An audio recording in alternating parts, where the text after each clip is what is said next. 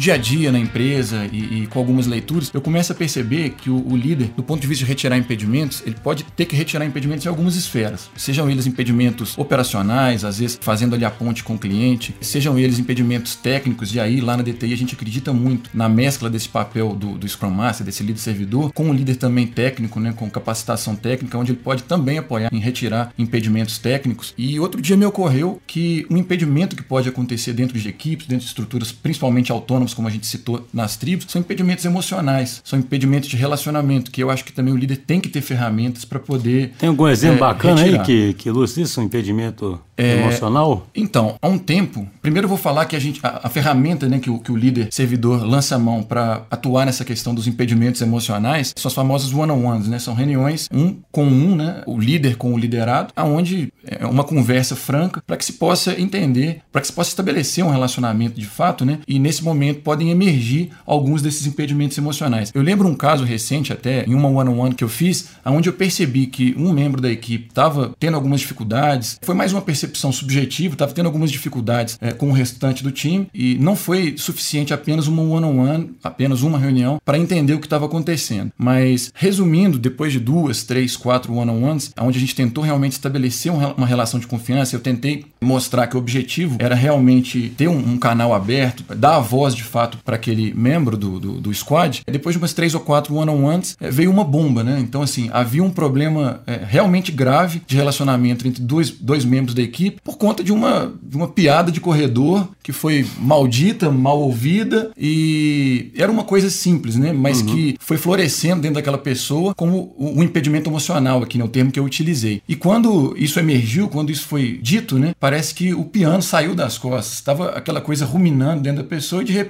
é, aquilo, quando foi as palavras foram proferidas, parece que já não tinha mais o mesmo peso. E aí houve a conversa entre esses membros do time e dali para frente foi perceptível perceptível que o, o, o cenário melhorou brutalmente. Olha que curioso, né, Filipão? Você está comentando assim, né? Imagina só, na concepção de líder normal e nessa visão lá hierárquica, que o cara tá lá no alto, isso para ele seria um problema menor, né? Que deveria nem chegar nele, né, cara? Um problema de relacionamento entre dois membros da equipe. Eu tô pensando isso agora. Eu falei, poxa, olha que interessante. Numa liderança servidora, isso é super importante, né? Porque super. a cola que une as equipes é o relacionamento, é a confiança para o pessoal trabalhar bem junto. Então, assim, claro, poderia ter sido outro líder mais próximo que descobriu isso, né? É, é só um comentário, como a gente fala da DTI. Na DTI, todo mundo faz o one-on-one. E uma experiência que eu tenho com o one-on-one que é bem curioso é que você aprende a não presumir mais nada sobre sobre ninguém, né? A gente tem os modelos. Temos vários exemplos disso, né?